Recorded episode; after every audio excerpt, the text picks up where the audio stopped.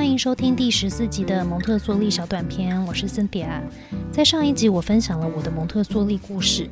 一转眼，女儿跟儿子又要迈向国高中的教育阶段，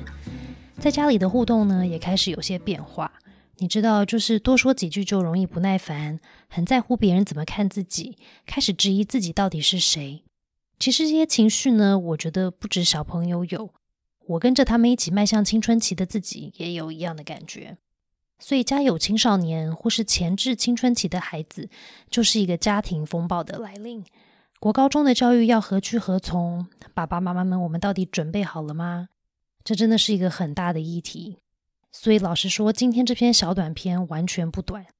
那一开始，我们就来复习一下喽。上一次我在我的蒙特梭利故事里有提到，我跟我先生希望给我们的小孩非传统的教育，原因是可以让他们继续善良、喜欢学习，不会害怕挑战跟犯错，勇于尝试。我们想让他们有机会多认识自己到底是谁，自己到底喜欢什么，而自己有的兴趣呢，就可以自我学习去多了解，然后可以保持对一切那种好奇跟热情。永远成为那个眼睛会发光的人，但我觉得在这些特质之上呢，我真的就只希望我的孩子可以在身心灵上都可以好好的均衡发展，因为这样他们才可以有机会过得很好。遇到人生的逆境呢，才有本钱去应对。身心灵如果没有都顾好呢，就很像吃饭偏食一样，营养会不均衡。其实当时我会选择蒙特梭利教育给我们家的小孩，就是因为它是一个有好好思考人的教育。那这个人呢？第一个人其实是人类的人，蒙特梭利教育是为了辅助跟支持一个人能完整的符合人性的发展。那第二个人呢，其实是仁爱的人，也就是怎么样可以在社会里做一个有道德、能同理、贡献于社会的人。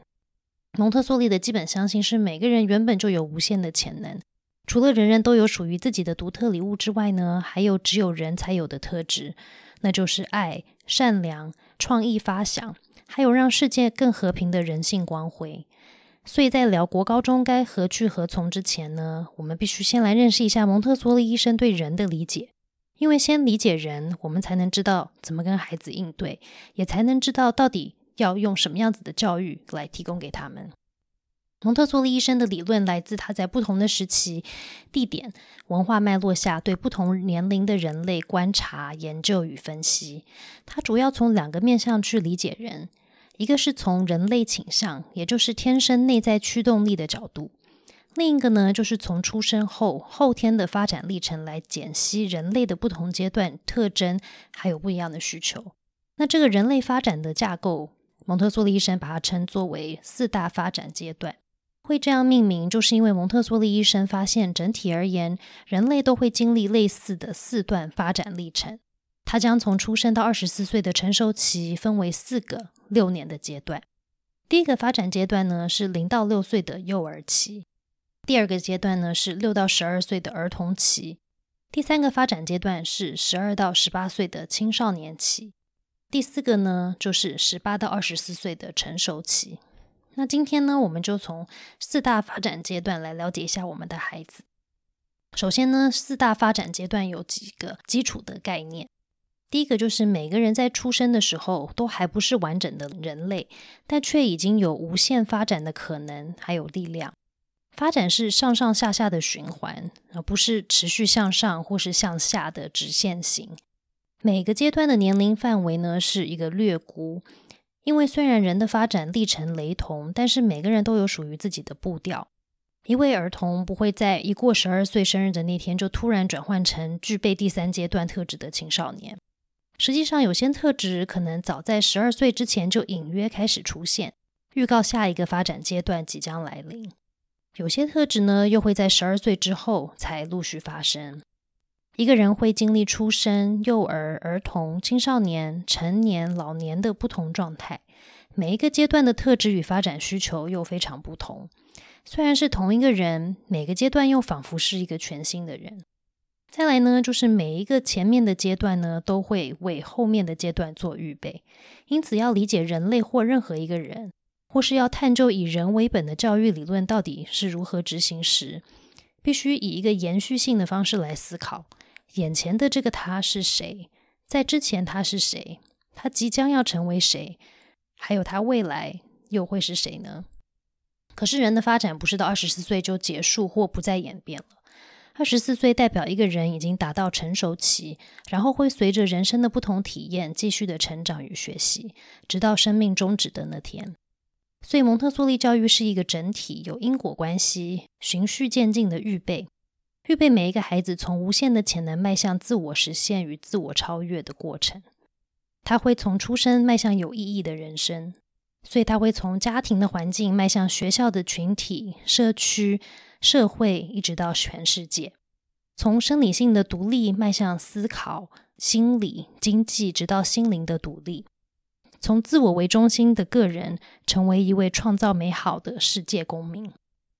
最后一点呢，就是蒙特梭利医生深信全人教育对个人发展跟社会发展是非常重要的，所以他的教育宗旨是支持与引导人类发挥自己善良的天性与需求。因为一个完善发展的人能展现自己，并带领世界前往更美好。所以呢，在理解我们眼前这个十二到十八岁的青少年前，我们要先来看看，在这个之前他到底是谁。在这之前，他曾经是一个零到六岁的幼儿，也是一位六到十二岁的儿童。这个零到六岁的他是一个什么样的人呢？零到六岁的他透过五官做各种的探索，发现自己有能力去改变环境。在混龄的蒙特梭利环境里，他学习怎么社交与照顾自己，同时也发现自己竟然有能力照顾环境与其中的人们。这个发现让他体验从所未有的满足还有力量。而在青少年阶段也是如此，他会透过自己的双手照顾环境、动植物、制作贡献，让他继续发展自己的力量与能力。因为其实零到六岁的幼儿跟十二到十八岁的青少年有非常多的雷同处，原因是这两个阶段都包括巨大的身心灵改变。理解这一点，我觉得比较能够坦然的接纳家里叛逆顶嘴的青少年，他们同样也会透过测试成人的底线来印证自己独立的个体的确存在。就像当时两岁的小孩常常会说“我不要，我不要”，跟我自己要做一样。在零到六岁，他从以为自己跟父母是一体的，慢慢成为一个有独立意识的个体，也因此他非常的自我中心。其实跟我们常常觉得怎么都只想到自己的青少年一样，他们会如此，不是因为自私自利，而是因为他们需要先完善建构起自己的个体，有一天才能与父母做分离。零到六岁的他想建立自我照顾的能力与生理的独立，所以在这个阶段，他最需要成人能帮我自己做。他因为去幼儿园上课，第一次体验离开家，经历第一次与父母长时间分离，但也经历了与另一位成人建立依附。对环境中的一切充满好奇的他，总是在问这是什么。这也是其中一个为什么蒙特梭利国高中是住宿的原因。因为孩子又再次在青少年阶段需要练习以不同的形式离开家，蒙特梭利总是用循序渐进的方式去默默预备孩子去面对下一个人生的阶段。所以在住宿前，在小学就要开始预备孩子的生理还有心理，而不是突然就告诉孩子，你从下学期开始就要去一个住宿学校上学。其实我自己当妈妈，当想到我的小孩在大学就可能要开始长时间的离开家，之后可能就会开始过自己的人生的时候呢，我也很想要好好把握国中他还能跟我在一起的日子。但当我在多研究蒙特梭利的理论，还有其他人格发展跟人类发展的理论之后，就发现谈到青少年阶段，真的是要开始逐渐的预备孩子要真正的离开家。而离开我们的那一天呢？这对他一辈子健全的发展又有多么的重要？我其实开始帮我自己做一些心理的建设，就像当年决定送小朋友去幼儿园上学一样。如果是依照同一个逻辑，也就是我要一直把孩子尽量的留在我身边的这个逻辑，其实我一开始当初选择幼儿园的时候，我就可以选择把孩子留在家跟我在一起。但我相信爸爸妈妈会跟我一样愿意经历跟自己最爱的孩子分开的那个过程，就是因为我们知道这个对他的发展跟学习会更好。其实这个就跟他在青少年阶段也需要开始练习去离开家、独立自己过生活是一样的。那六到十二岁的他呢？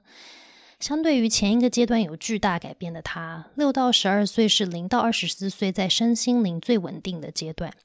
他还是对一切充满好奇，只是他现在开始想知道的更多。他总是在问为什么，因为真的想知道宇宙万物背后的原因。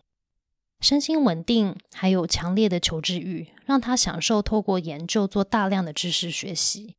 他想建立智力上自己思考的独立，所以在这个阶段，他最需要成人能帮我自己思考。他透过蒙特梭利的宇宙教育，看到人类的渺小，同时呢，也看到人类的无限潜能。教室的环境开始无法满足他的求知欲望，于是他开始要从教室慢慢的迈入社区。他开始练习社会的概念，并对群体的生活呢感到极大的兴趣。所以他总是想要呼朋引伴来做所有的事，在过程中呢又有许多社交的练习，但也因为开始建立属于自己的是非对错价值观，这也意味着在混龄的群体中即将要面临跟处理更多的冲突。透过微型经济，他开始建立对金钱的概念，也发现自己原来有制造与赚钱的能力。那我们就要来到眼前这个属于第三发展阶段的青少年了，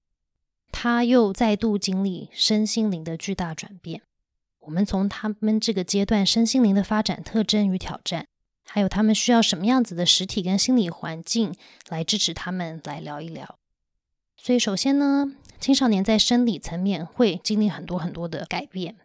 那这些改变是非常快速的、不规律的生理成长，因为荷尔蒙的变化呢，他容易感到烦躁，还有特别特别的疲劳。他的精力有时候又会很旺盛，所以呢，有需求要做身体的活动。他的性特征、第二性特征开始发展，他的性成熟，他开始被别人所吸引，然后开始发展性意识。那他所需要的环境呢，在实体环境上，他需要一个开阔的空间。有新鲜的空气，有意义的劳动工作来舒展自己的身心。在心理的环境，因为极大的转变跟自我质疑，他可能处于焦虑的状态，所以他非常需要成人能够理解还有呵护他。那在心理发展的层面呢？这个青少年他现在开始经历剧烈及难以预料的情绪波动，而且这些情绪呢会直接影响他的专注力还有学科的学习。他在这个阶段呢，在心理上非常的脆弱，然后高敏感，非常重视同才的认同，还有接纳，还有别人到底是对他有什么样子的看法。在探索符合文化的性别行为当中呢，他也正开始发展个人的价值还有道德观，所以他会特别专注或者是关注社会的议题、正义、公平，还有个人尊严的议题。那他需要的环境呢，在实体环境上呢？一个不想被拘束的青少年，他感觉仿佛没有被限制，但实际上是一个预备好让他能安全的去探索、允许自由选择与体验自然后果的这样的环境。这个环境它必须符合文化与性别行为讨论与体验。再来呢，这个心理环境必须要支持孩子或者是青少年去寻求独立、跟成年人的认同还有接纳。他需要父母以外的成人为他的典范。那成人呢，需要提供清楚一致的规范，稳定的外在环境可以提供内在混乱的青少年外在的次序感，而外在的次序感又会逐渐的内化为内在的稳定。在社会跟社交发展，也或许可以叫做社会情绪的层面，青少年呢被称为一个社会的新生儿，他有强烈的欲望去探索我是谁，我要扮演什么样的角色，还有自我建构成成人的一个欲望。他有很强烈的团体归属感的需求，渴望自己的努力还有成就可以被认同。他们时常表现不成熟或者是冲动的行为，力求为自己可以做决定，因为他们很想要证明自己真的已经长大了。对比小学时期在认识社会或者是社群是如何组成的，青少年阶段则是实际的要生活在其中。需要透过自己改变了环境，还有大自然的体验，才能去适应生活。那在实体环境这样子的青少年需要什么样的支持呢？这个环境需要提供限制，还有自由，为想证明自己准备好离开家的青少年提供一个类似家一样温暖、安全的第二个家。这是一个让青少年练习如何独立自主生活的住宿环境。有极大社交与社会发展需求的青少年，需要一个紧密、共同体验青春期的社群。他还要有机会可以探索自己的兴趣，还有机会去接触多元的资源。在心理环境上，青少年会以年纪比较大或是受人尊敬的同学，或者是非家长的多位成人来作为自己的行为楷模。这个家以外的家要有 home parents 来当生活的照顾者，还有亲密成人关系与家庭关系的示范。心理的环境还必须提供青少年愿意倾听、同理，还有具备生命故事的陪伴者、引导者，也是导师。他们有清楚的界限，但是跟青少年可以肩并肩的一同学习。青少年在这个阶段呢，想要得到经济、情绪与社会性的独立，所以他最需要成人能帮我找到自己，透过人与人的互动，学习尊严、道德与正义，而不是透过成人强制的规范。而在这个环境里面，他在做的工作其实要提供责任的承担，不是成人强制的规范与限制，而是体验选择还有自然的结果。听了那么多，来帮大家总结一下：从第三发展阶段的发展特质与挑战，更可以理解为什么刚刚在社会跟社交的叙述特别的长。所以蒙特梭利医生呢，会称青少年为社会新生儿 （social newborn）。对青少年来说，最大的挑战是如何面对，还有处理自己生理还有心理上的各种矛盾。他的内在有极大的动力，想要证明自己，但他的身体还有心灵呢，却如同新生儿一般的脆弱，并特别的需要被呵护。青少年会感到无助、害怕，同时又冲动冒险。如此脆弱，但又想证明自己已经很强壮了，并可以独立于家庭与父母的他。需要一个为他而预备的环境。这个环境呢，需要提供身心灵发展有意义的工作，运用手、智力还有心，从事跟大地接触的工作，也需要提供真实责任还有自然结果的真实工作。在这里，每一个人都有属于自己的工作，就像社会中会有分工合作一样。如此，青少年才能得到在社群中的归属感，发掘自己与他人的重要。他的工作必须为自己而做，那就是得到独立；工作也必须为别人而做，这样才能体验与理解互相依存的关系。初次长时间离开家到学校住宿的青少年，就如同从子宫分离的新生儿，他们会需要与新的成人建立依附关系。当环境中新的成人愿意理解与接纳青少年，他们能对新的成人产生安全感还有信任，健康的依附才可能发生。研究显示，在不同的人生阶段经历健康的分离与依附，对外来的人际关系与亲密感有极大的影响。同时，当重复的人生经验告诉青少年，他的需求都能被外在的环境满足时，他将会产生一种无论如何我都知道我会 OK 的安全感，还有一种我是值得被照顾的自我价值。然而，身心灵的动荡让青少年无法像六到十二岁的他做大量的知识学习。他时常身心疲惫，需要很多睡眠，更想有时间能坐着放空发呆，让他有些时间能想想自己很在乎的议题，例如到底我在群体里是谁，而他们喜欢我吗？他开始经历社会，但他再度以自我为中心，需要许多心理的支持与理解。也需要跟大自然的互动，让他倍感疗愈。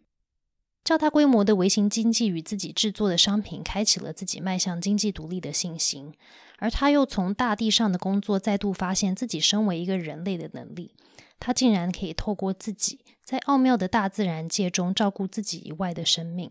改变环境，还有创造和谐。那在十八到二十四岁的他呢？十八到二十四岁的他将要成为一位感恩曾经的孕育，并极想贡献自己于社会的他。他又再度进入一个稳定的发展期。这时，他因为已经有自己的目标，准备好吸收为达到目标所需要的相关专业知识与工作经验。即将迈入成熟期的他，可能进入大学、寄职学校或在社会里工作。这时的他是一个独立自主，但心中有别人的他。他等不及去追求自己的梦想或体验人生，并清楚知道自己的梦想必定有助人更好的层面。因此，他不断的问我到底要如何贡献自己。他想得到心灵与道德上的独立。在这个阶段，他最需要成人帮我贡献自己。第一、二、三的发展阶段，都是为迈向成熟期与有意义的人生做铺陈与准备。尤其在第三发展阶段，必须协助青少年转化为一个成人，再度透过自身的努力，从脆弱转为茁壮。属于第三发展阶段的预备好的环境呢，让青少年与大地连接。从工作中，他重新思考自己在宇宙中的定位。或许我的人生有更大的使命。这个环境同时是青少年得到归属感与安全感的社群，他们将一同迈向未知又期待的世界。我自己每次在看四大发展阶段的时候，都会有一种蒙特梭利不只是在做教育，而是在支持生命活出自己，也是在做一种改变未来的运动。这也是当初我会让我的小孩继续蒙特梭利教育下去的一大原因。聊了那么多，你是不是也在想，我家小孩的国高中到底该怎么办呢？我觉得，如果能够在台湾的文化脉络跟高科技的环境下去呈现适合现代青少年的蒙特梭利学习环境，是一个非常值得思考的事。身为一个妈妈，我很单纯的就是想提供我觉得好的教育跟环境，还有资源给我的两个小孩。也因为如此，我们邀请了有三十年蒙特梭利教学与培训经验的纽西兰籍校长来到台湾。希望透过他十八年在纽西兰与巴厘岛担任校长的经验，能筹备属于台湾文化脉络的青少年阶段计划。相关的最新消息呢，敬请大家可以持续追踪一语未来教育基金会的脸书。完全不短的蒙特梭利小短片，下次见喽。